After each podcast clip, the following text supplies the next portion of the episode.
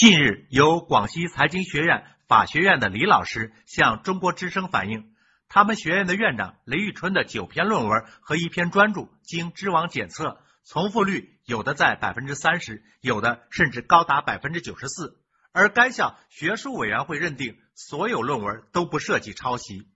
通过李老师提供的知网检测数据，记者发现，通过中国学术期刊网络出版总库。中国博士、硕士学位论文全数据库、港澳台学术文献库等十一个数据库对比得出，雷玉春的九篇论文在不同程度上被知网检测系统判定为剽窃文字表述、剽窃观点。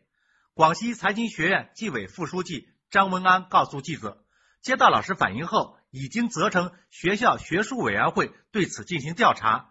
二零一六年初。学术委员会请五位法学专家进行评判，第一次认定雷玉春确系抄袭。在雷玉春不服，提出二次鉴定后，学术委员会又请来三位专家作出二次鉴定。这一次，他们剔除论文中与此前公开发表文章重复的部分，以及一些法律条文术语，得出部分文章只有百分之三十重复。在专家提交结果后。学术委员会认定，做重复率多少来进行判断，没有下结论是否构成抄袭。山峰说：“我们是不是遇到了假院长？”当前我们国家对抄袭确实没有强制认定的标准，但是学界还是有一个通行的判断。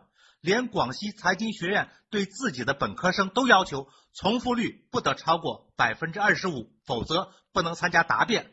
那该学院法学院的院长在剔除了各项内容之后，重复率依旧百分之三十，应该如何定性？不是昭然若揭了吗？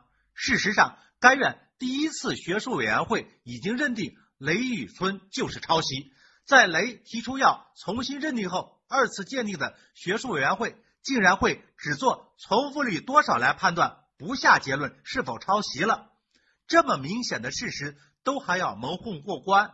法学院的院长都无视学术的操守，这才是让人细思极恐的事情。不过，毕竟时代已经前进了。几十年前，鲁迅笔下的孔乙己用窃书来遮掩自己偷盗的丑事儿，当时在鲁镇就是一个笑话。想来，今天的广西财院不会在众目睽睽之下悍然重演这出闹剧了吧？